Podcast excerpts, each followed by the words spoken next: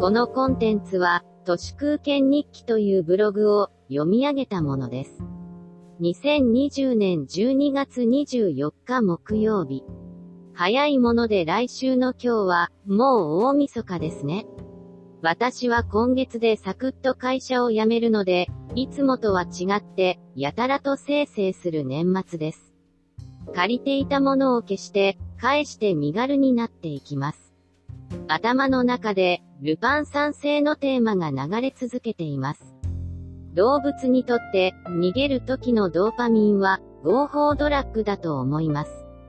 闘争は天然のシャブです。もともと、大学を出てから最初に入った会社を7年で辞めた時点で、もはや形だけのサラリーマンでしかなく、救急とした朱子学カルト組織への思い入れも愛着も、全然なかったので、コロナ禍が今こうして再び深刻になり、面倒な送別会や粘着のご挨拶などもすっかりすっ飛ばして、消えるように会社からいなくなれることが、とても好都合で、思わず小躍りしてしまいます。ここから先、どう逆立ちしても、今辞めようとしている会社と非対称の取引なんてするつもりもさらさらなく、ニッチでしょぼい仕事ばかり、勝手にどんどん作り出していくつもりですので、これまでの同僚に、これからもよろしくなんて言うと嘘になります。嘘は言いたくないですし、そうなると、コロナ禍のどさくさ紛れにふっといなくなるという消え方が、最強なのではないかと思うのです。労働をひたすらコストとみなし、マネジメントとはつまり、労働コストを削ること一辺倒になっている日本は、その癖というかそれゆえに、いつまで経っても生産性が改善されていません。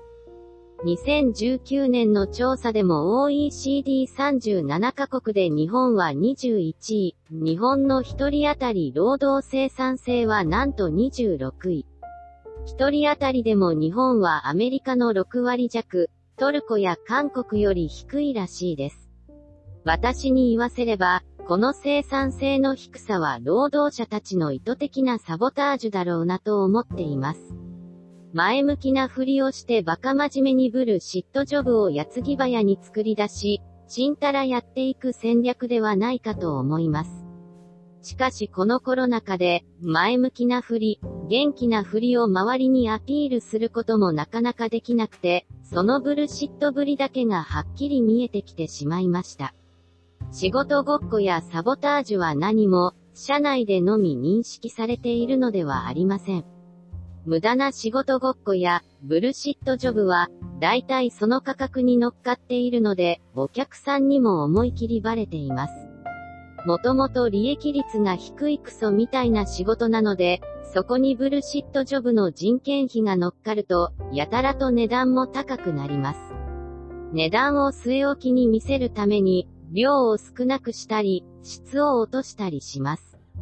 最近驚いたのは、セブンイレブンのおにぎりを買ってみたら海苔がついてなかったことで、なんとも残念な気持ちになりました。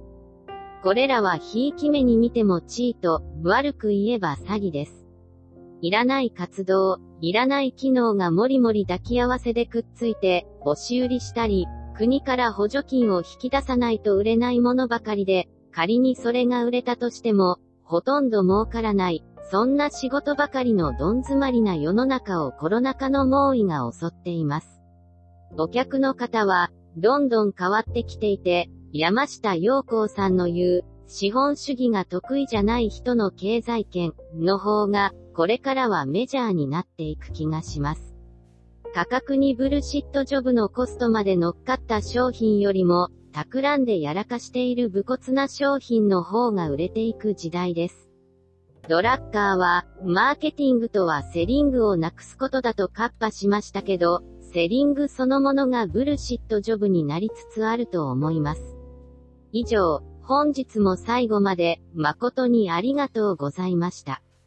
人の行く裏に道あり花の山。